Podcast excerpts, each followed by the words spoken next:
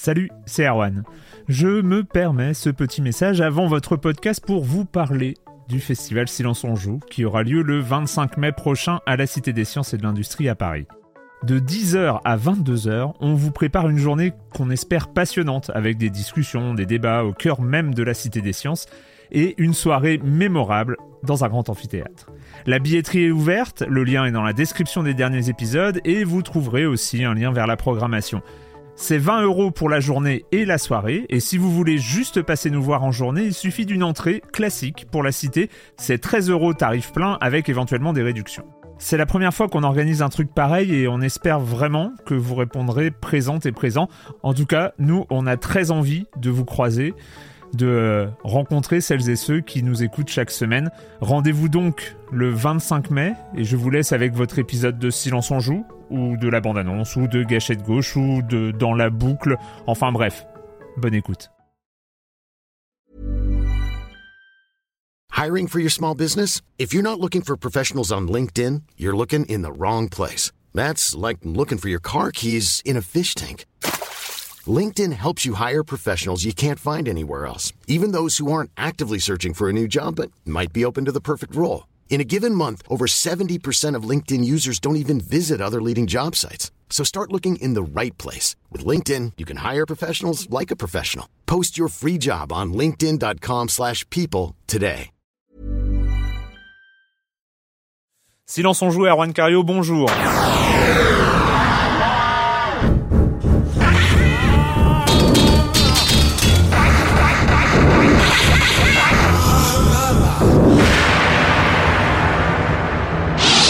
Aujourd'hui, on va parler Dead Space, Motorstorm 2, Okami, euh, Mario Kart sur Wii, Rainbow Six, Vegas 2, on acquiert Monsieur Fall et Pro Evolution Soccer sur Wii. Tout un programme, mais je vais commencer en accueillant mes chroniqueurs favoris. Ah non, ah non, il en manque un à l'appel.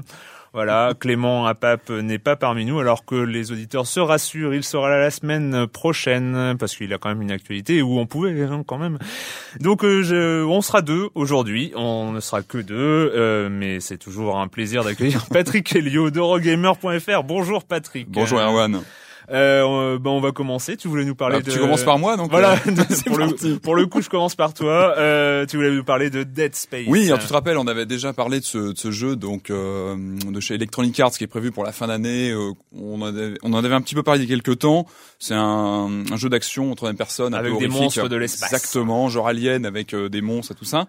Et on vient d'apprendre en fait que Electronic Arts allait développer la licence, la licence Dead Space autour du jeu vidéo autour en fait. du jeu vidéo, tout à fait, puisqu'on aura en fait un film d'animation qui va être euh, développé euh, autour de, de, Dead Space, qui passerait donc normalement à la télé vers la sortie du film, euh, du jeu, jeu, pardon, puis en DVD juste après. Il y aura aussi des, un comic book hein, qui sera euh, qui sera proposé sur la licence Dead Space.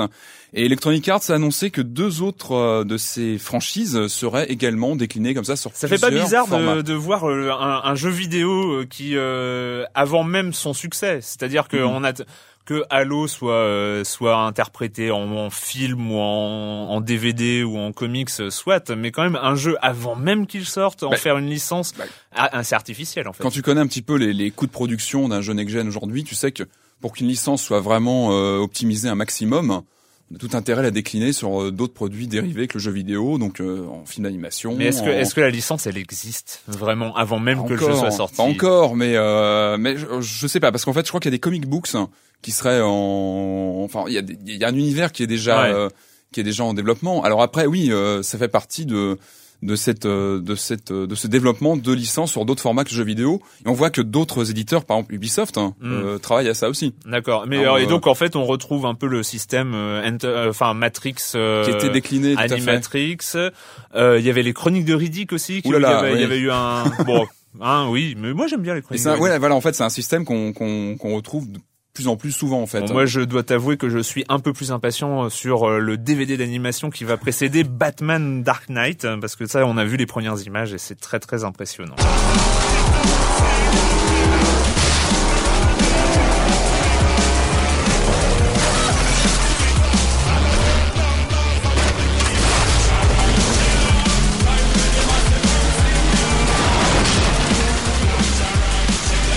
Motorstorm 2.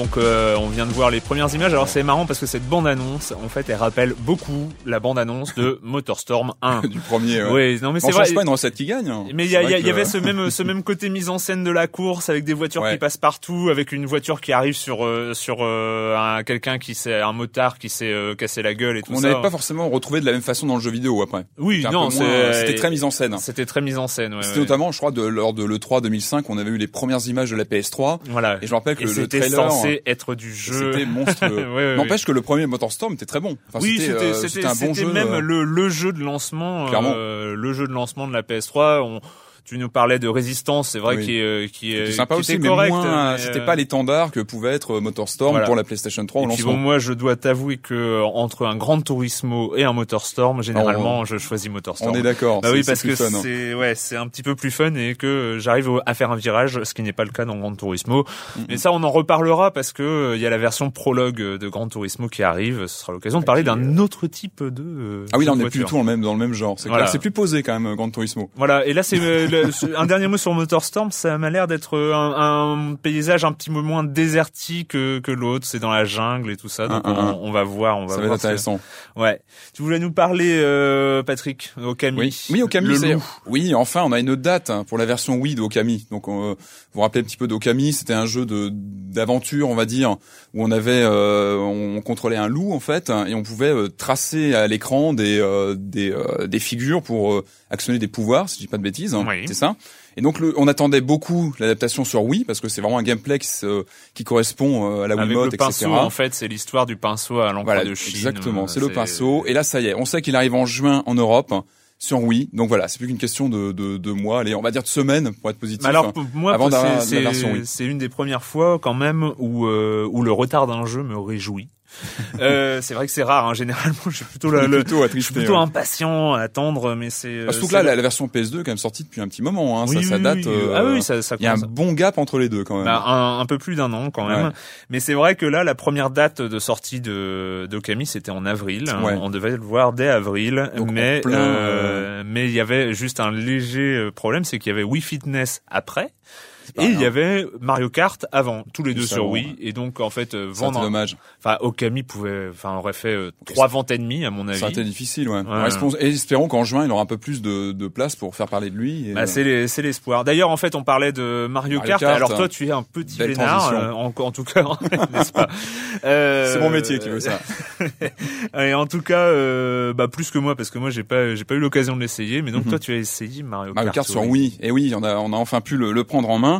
Et bah, c'est, c'est, c'est génial. Évidemment, comme C'est toujours du avec Mario Mario Kart, c'est du Mario Kart. Techniquement, pas de surprise monumentale. Moi, ce que j'attendais vraiment de voir, c'était le, la prise en main. C'est vraiment Mm. ce, ce qu'on attend au tournant sur Wii. Euh, Et sur un Mario Kart. sur un Mario Kart en particulier. Donc euh, très, on s'adapte très très vite, on retrouve très très vite ces marques euh, sur euh, donc avec le couple euh, Nunchuk Wiimote. C'est-à-dire Mm. En deux minutes, on a trouvé le bouton A pour accélérer, le Nunchuk pour tourner, etc. En Euh, même temps, c'est pas Mario Kart, c'est pas un gameplay hyper simple. complexe. hein. et donc là, on s'y retrouve très très vite. En revanche, j'ai essayé le, le gameplay donc au volant, c'est-à-dire que c'est un accessoire qui va être livré avec le avec le jeu.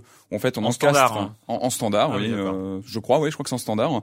On encastre en fait sa Wiimote à l'horizontale dans le dans le volant et on tourne le volant comme ça pour euh, pour tourner. Et, Et là, j'ai eu plus de mal. Alors je pense qu'il faut s'adapter. C'est comme tout. Là, j'ai joué euh, une demi-heure, donc je pense que c'était pas assez pour euh, pour s'adapter. Euh, j'ai eu un peu de mal. En même temps, en même temps, Mario Kart, il y a ce côté euh, recher- recherche de la course un peu parfaite. Euh, exactement, c'est très précis et Mario Kart. Voilà, des aspects très cartoon et fun Ouais. et brouillon, non, c'est un jeu très précis. C'est vraiment un jeu de, de, de trajectoire où on doit faire très attention. et de tortue rouge. Et- Voilà, exactement. Ça, hein, et ça. donc c'est vrai que le, le côté approximatif du, du volant m'a pas emballé plus que ça. Mais donc à tester. Là on l'a pas testé. On À la, limi- à limite, ça. ce sera plus euh, le peut-être le volant pour euh, bah, pour quand il y aura les amis à la maison, euh, ceux à qui tu montres oui tennis jusqu'ici. ben, dans ce cas-là, tout le monde joue au volant. Parce que s'il y en a un qui a le volant et l'autre le Ah oui, c'est- Nunchuk, ça va pas être possible. ça va pas être possible. Mais euh, à voir. Je pense qu'il faut vraiment euh, le tester. Donc toi, ça t'a emballé, Ah, mais ouais, non, mais c'est c'est terrible. et, les, et le graphisme et tout ça, ça, ça, ça tient la Euh, route. hein. c'est bien, mais c'est pas ce que j'attends le plus d'un Mario Kart. Moi, ce que j'attends le plus, c'est tu vois, c'est les. Bon d'accord, la question les- était idiote. Non, tu, as, non, le- mais tu as le droit de me le dire. non, non, tu c'est as joli. Franchement, dire. c'est c'est vraiment pas mal. Et euh, bah, il y a plus que quoi, les trois semaines à attendre? Trois semaines à attendre, ouais. Et, mais- euh, non, mais ça s'annonce vraiment comme euh, le jeu euh, qu'on attendait. et c'est carton assuré de Et c'est super fun. Enfin, C'est quand même, c'est quand euh, quand même une des licences les plus fortes de Nintendo. C'est incontournable Kart, à chaque fois. Oui, Ouais. toujours. euh, aussi bien sur DS où c'était un gros gros carton. hein. euh, J'adore le Mario Il est très très DS. bon sur DS. Ouais, ouais. Et là, on retrouve pas mal justement de de de, de circuits d'autres versions N64, DS. Comme d'hab, il, ré- il récupère. on euh, non, retrouve, ça va être un plaisir. On en reparlera. Une question de jour, il arrive. On en reparlera de toute façon. Mettez-les silencieux. Allez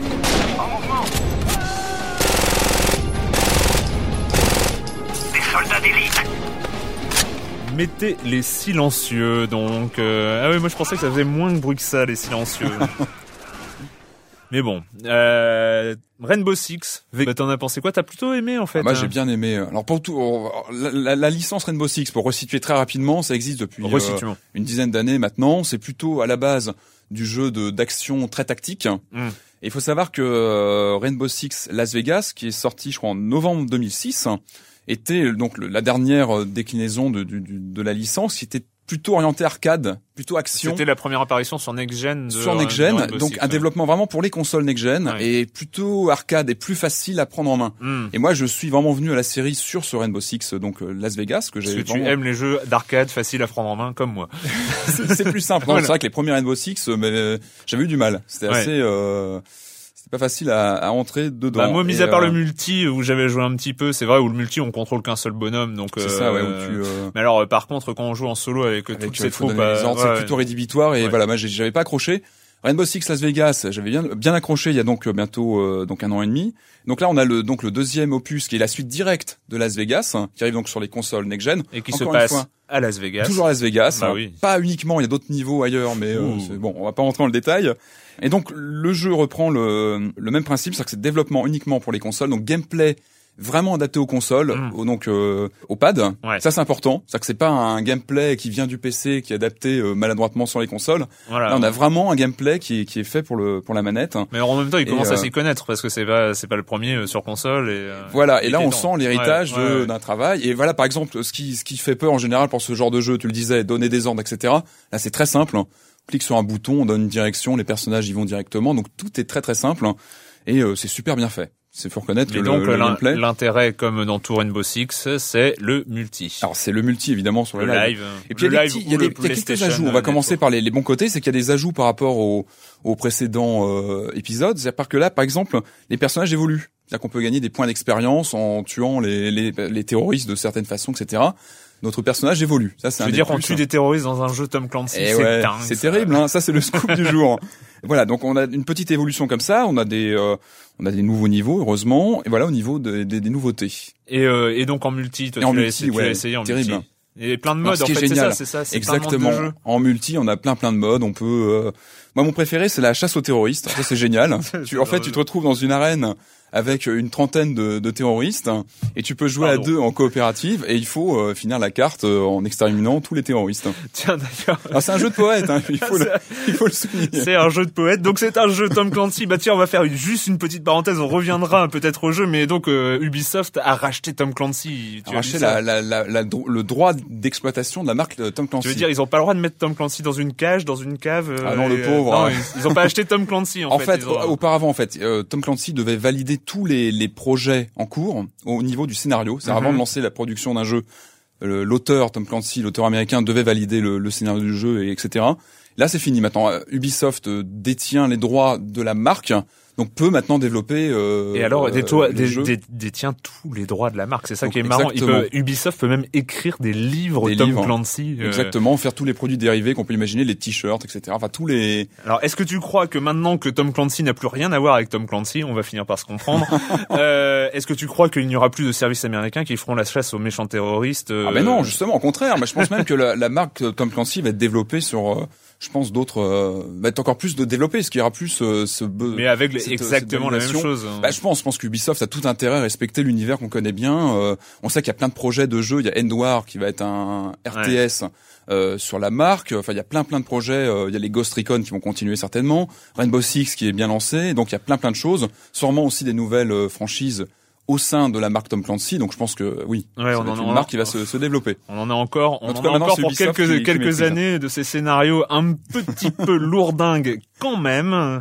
Euh, ouais, donc Tom Clancy, j'ai un petit peu du mal, même si je suis un fan absolu de Splinter Cell. Mais bon, allez, on, je suis d'accord. Moi, je pour suis- certains je- jeux, je on, suis, euh, passe, on passe sur le Je scénario. suis assez quand d'accord. Moi, je suis pas un. f- Le, le scénario, le- l'univers, c'est pas trop mon truc, mais le le gameplay de Las Vegas 2 est vraiment très très bon. D'accord. Faut, vraiment et en, et même temps, Tom Clancy, c'est une marque monstrueuse aux États-Unis aussi. Aussi. C'est c'est là-dessus que Ubisoft s'est imposé. euh. Alors, en revanche, quelques bémols donc sur Ah Las oui. Vegas 2. quand Revenons-. On- revenons on à Las- revient- On, on revient. je suis un peu en boucle sur. Tom Clancy, mais vas-y, reviens le, sur. Le euh, souci, c'est que le jeu n'a pas beaucoup changé au niveau technique par rapport au premier, donc il date quand même de novembre 2006. On, on le rappelle. Ouais. C'est-à-dire que c'est quasiment le même moteur. Il n'y a pas eu beaucoup de changements. Mais est-ce que c'est vraiment euh, important un moteur parce que c'était quand même un jeu next-gen C'était un jeu qui était très réussi pour l'époque, mais ça aurait été sympa de le faire un petit peu évoluer, d'ajouter euh, quelques petites choses. On retrouve Ouais, vraiment là, le même le- moteur. On a plus l'impression en fait d'un d'une extension. D'accord. Tu vois, quand tu avais euh, un, Avec un des, jeu, tu oui, vois, des- avec des- de nouvelles cartes, de nouvelles nouvelles maps, maps, etc., hein, de ouais. nouvelles fonctions, mais un jeu qui reste euh, fondamentalement le même. Alors que bon, tu, tu vas quand même le payer 70 euros euh,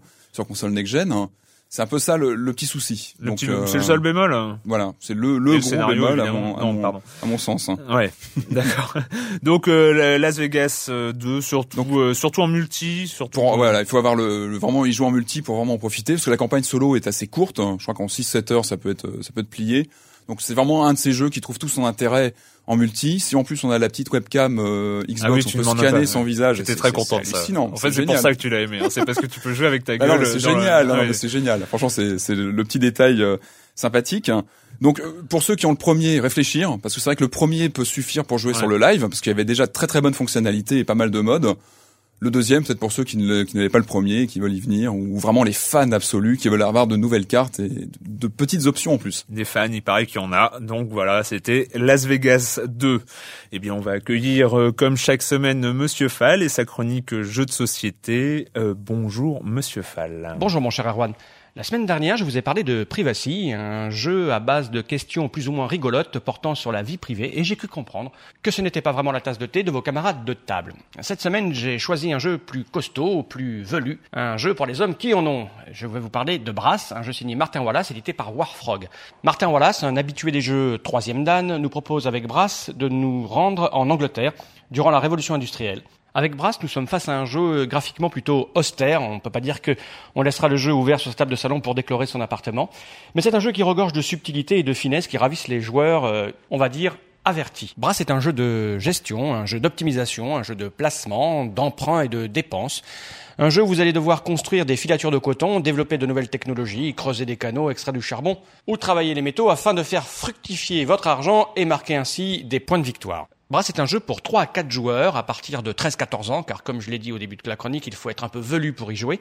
Les durées de partie annoncées sont de 120 minutes, mais elles durent en général beaucoup plus long, puisque à chaque tour, une fois qu'un joueur a joué, les positions sur le plateau vont un peu évoluer et vont peut-être euh, changer vos plans. Vous allez être obligé de vous adapter. C'est un jeu de pur opportunisme, donc les parties risquent d'être un peu plus longues. C'est un jeu que vous allez trouver aux alentours de 40 euros dans certaines boutiques spécialisées, car c'est un jeu euh, pour un public vraiment averti. Vous allez certainement pas le trouver partout. Euh, un jeu que je vous conseille si vous aimez euh, la gestion et si vous préférez ça à euh, vous marrer en répondant à des questions stupides.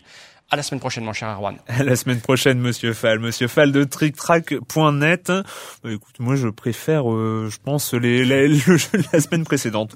Mais bon, Clément aura peut-être un avis C'est différent. perso après. ouais.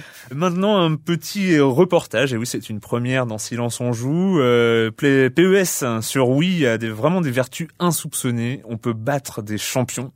Alors moi, j'ai testé la version Wii, donc avec Rachid, qui est le spécialiste de Pro Evolution Soccer, mais ancienne version Pro Evolution Soccer PS2 avec les touches, avec la croix, le rond, euh, le triangle et le carré. Et donc, écoutez ce que ça donne. Un reportage de Hervé Marchand. Donc là, on va, on va tester le jeu. PES 2008. Donc là, je vais voir la différence entre, entre la Play et, et la Wii.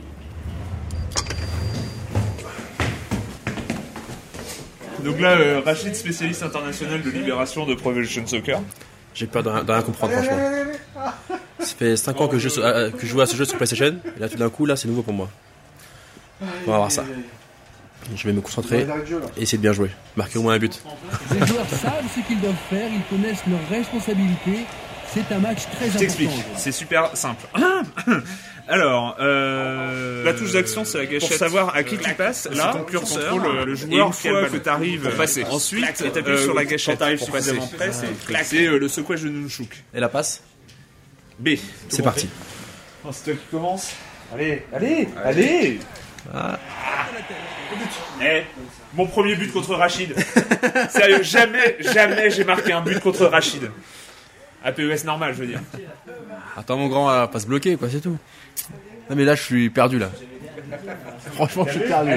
Ouais mais là je vais revenir. Tu vas revenir? Je te promets. Ah là là. On s'est régalé. C'était vraiment Attends, mais jamais quoi. Ah, combien? 4-0 4-0 contre Rachid C'est dire si euh, la maîtrise de la Wii est, est importante dans cette version. C'est un nouveau jeu, tu repars à zéro quoi. Sur Play c'est plutôt fait pour les, un peu les, les mordus de Play, de PES. Ça c'est un peu pour tout le monde quoi. Tout le monde peut y jouer, tout le monde peut. C'est marrant tu vois. Mais c'est plus tactique que sur PlayStation. Si tu contrôles tout le monde, tu peux. Tu contrôles vraiment toute l'équipe. Oui, bon, je me suis un peut-être un petit peu emballé, mais bon, hein, euh, voilà, c'est ça, ça, ça ne m'arrive pas souvent comme ça de. Tu l'as mis euh, combien alors 4-0 là Ouais, 4-0, euh, 4-0. Ça euh, remet vraiment tout à plat visiblement. La Visiblement, ça, je pense que là. ça remet vraiment tout à plat. Euh, toi, tu as essayé aussi Ouais, euh. PES, oui. Ouais, alors, moi je suis pas un, je suis pas un grand grand joueur de, de PES. Moi non plus, malgré Euh. mal- malgré ce qu'on pourrait penser ou ce que pourraient penser nos auditeurs euh, après ce reportage formidable. Alors moi, ouais, le premier contact est assez perturbant. Hein. J'avoue que j'ai eu du mal à retrouver mes marques. Euh, et il faut tout reprendre à zéro. C'est-à-dire qu'on a l'impression de de pas connaître le jeu vidéo. Il faut vraiment re- retrouver ses marques. C'est très très difficile. Moi, je pense qu'il y a une vraie courbe d'apprentissage. En fait, moi, je me suis lancé dans un match tout de suite, Mm. et je pense qu'il faut vraiment passer par le didacticiel, pas toutes les euh, les séquences de- de- d'entraînement. Non, pour mais t'as vraiment- raison. Pour, le- pour les joueurs euh, qui, qui n'ont pas ma capacité d'adaptation, il, vaut, il, vaut, il vaut mieux passer par le la didacticiel. pètes, la Erwan, tu la Ouais. pètes. Non mais attends, j'ai foutu Il t'a laissé 4-0 gagner, quand même. laissé gagner. 4-0. Non, il m'a pas laissé gagner, c'est pas vrai. Non, mais c'est c'est vrai que ce qui est intéressant, c'est qu'on on change complètement de, Ah, de contrôle. Et puis c'est pas juste une histoire de secouer le nunchuk à la place du tir, qui est un élément de gameplay, mais c'est euh, sur la défense par exemple, euh, tout se joue euh, vraiment au pointeur sur la télé, où on décide quel joueur va aller sur le porteur du ballon, quelles sont les un- trajectoires des défenseurs. euh, Il y a un vrai, je pense, aspect tactique. hein, Ouais. beaucoup plus développé que sur une simulation classique, euh, sur un PES classique. hein. Bah, ce, qui est, que- ce qui est clair, c'est que là, en fait, on contrôle 11 joueurs. Enfin, 10 parce que le, le gardien garde un peu... Reste à sa je- place. hein. Bon, on n'est pas allé jusqu'à jusqu'à contrôler le gardien, même si je pense qu'on peut, mais euh, mais c'est vrai qu'on surtout en défense, on contrôle vraiment 11 joueurs et en attaque, on en contrôle en plus du porteur du ballon, on peut en contrôler un voire deux Ouais. assez facilement au final parce que bon moi au bout de deux matchs, j'ai quand même réussi à faire des trucs de type passe en profondeur. Après, je, je- contrairement à ce que laisse entendre le reportage, je ne suis pas une star, mais euh, Moi, ce qui m'a, moi, ce qui m'a troublé, en fait, c'est dans, euh, c'est dans une simulation classique. euh, Je pense que le regard est plutôt, on cible sur le ballon. Ouais. On a une espèce de vue périphérique autour du ballon. On voit quel est notre joueur le plus proche, etc. Et on attaque le ballon. Là, c'est pas du tout ça. C'est-à-dire qu'il faut qu'on ait une vue d'ensemble du euh, du terrain, oui. puisqu'on doit diriger ces joueurs euh, selon leur position. Sur, on doit les positionner. Donc ça, ça demande aussi un travail qu'on fait pas forcément sur une simulation où il y a pas mal de de de, de systèmes d'automa- d'automatisation Ouais. des, des joueurs sur une simulation classique. en- en même temps, les, les joueurs comme Rachid justement, euh, sur, euh, tu les vois jouer à, à Pro Ouais, bah, Soccer, mais eux, ils, ils refont leur stratégie, ils reprennent, ils changent les, les joueurs avant chaque match. Alors justement. Rachid, il s'est retrouvé à la fin. Il a réussi à retrouver ses marques ou il était Bah, pas vraiment, perdu pas vraiment en fait le, le mais je pense que enfin il, il va peut-être plus rejouer à PES. non mais il faut, il faut, il faut savoir que les, les les, les, les, tu mets un joueur de PES euh, très très expérimenté même avec Mm. des contrôles à la FIFA c'est-à-dire où la, la, la- le plus gros changement c'est le, le, le changement de bouton entre le centre et le, le tir Ouais. euh, on est perdu parce que en fait il y a quand même des réflexes de l'ordre de l'intuition qui euh, Ouais, qui, faut qui change. qu'il Et faut après, tout il y a, il peut-être aussi la précision, voir ce que là, moi, je suis, je suis pas assez spécialiste et j'ai pas eu assez de temps euh, à passer sur le jeu pour le dire. Mais est-ce que c'est aussi précis que le gameplay au millimètre des versions next-gen où on sait que les, les, les gamers euh, C'est très précis. Le seul truc, c'est que ça, en fait, ça demande beaucoup moins de, de skill, enfin d'habileté avec le pad. hein. Enfin, c'est vrai que moi, c'était Ouais. ma grosse faiblesse sur PES, c'est que je suis un petit peu parce qu'il y a des combinaisons maladroit. à connaître, etc. Et, euh, sur, euh, et c'est vrai que là, on est vraiment PS3. avec le pointeur sur la télé et on choisit tel joueur, voilà, tel joueur, voilà. C'est c'est très tactique. Et la, et la défense est un peu plus facile aussi que que sur les versions PS2. J'ai l'impression que ça demande pas mal d'anticipation, peut-être plus que sur une simulation Voilà. euh, classique. Mais euh, reste à voir sur ce que tu disais, la courbe d'apprentissage. Je Ouais, pense je pense qu'elle est, que- elle est, la, la courbe de base doit être de 4 ou 5 matchs pour Ouais. commencer à maîtriser. Je pense que Après, c'est à voir. Est-ce qu'effectivement, il y a une courbe d'apprentissage aussi intéressante que celle de Pro Evolution Soccer? Parce que c'est un, des points de PES. C'est vrai qu'on a euh, des courbes d'apprentissage de plusieurs mois pour euh, vraiment devenir Mhm. très très bon. Là, il faut voir. Il Est-ce faut que- voir. mais mais c'est vrai que c'est un challenge de la part de Konami. Exactement, et, on peut- euh, on et peut de la part de l'équipe de PES. ils ont eu et- le courage de remettre à place, qu'ils ont quand même euh, et le c'est jeu. c'est euh, très très très intéressant. Moi, en tout remettre, cas, euh, j'attends j'attends de la voir. Alors, juste un petit bémol, une petite information quand même. Il faut une grande télé parce Oui, que être, euh, euh, parce qu'il faut vraiment on joue avec le pointeur sur sa télé son et pointeur, sur une hein. télé de 22 cm de diagonale, c'est un peu pas la peine d'y penser. c'est clair. voilà, donc euh, on en a fini euh, cette semaine pour les jeux vidéo et la question rituelle euh, quand tu ne joues pas, tu fais quoi, Patrick Ah bah moi je suis allé au cinéma pour changer. Alors tu Pour sais que je suis un grand fan de films de genre, Oui, mais j'ai pas été Ouais. déçu ce week-end parce que je suis allé voir Black Sheep. Je sais pas si tu vois ce que c'est Black Sheep. C'est néo-zélandais C'est- avec voilà, euh, exactement. des moutons zombies. Ils sont pas zombies en fait, ce sont des, Hmm. des moutons qui sont euh, victimes d'expériences génétiques hein, Oui, oui, non. et qui deviennent donc des prédateurs. Rien à euh, voir avec les zombies. Rien à voir. Qui deviennent prédateurs et qui donc attaquent les humains. Et une fois qu'un humain est mordu, il se transforme en mouton. Donc rien à voir avec les Alors, zombies. c'est terrible. Rien à voir avec les zombies, évidemment. C'est. Ah, il y a des gros clins d'œil. T'as vraiment des scènes qui font des gros clins d'œil au film de Romero. Enfin, il faut le voir. C'est vraiment un ovni. Il faut le voir. C'est. D'accord. Je, je craignais que la formule ne tienne pas la route, mais sur une heure et demie, on s'ennuie pas. C'est, il faut le voir. D'accord, bah, je suivrai peut-être pour une fois ton conseil. Eh, vas-y, tu peux tenter. Moi, j'ai euh, relu un, un livre que j'avais lu il y a très très longtemps, euh, Rêve d'enfant de Otomo. Je sais pas s'il a été réédité, mais en tout cas, je l'ai récupéré. Et euh, donc, c'est euh, Otomo, c'est l'auteur de la série très très connue Akira. Et là, Rêve d'enfant, donc c'est un one shot. C'est ça, c'est un, un- ça se lit en un tome. Et c'est très agréable, très très bien dessiné. Et, euh, et voilà, toujours un plaisir.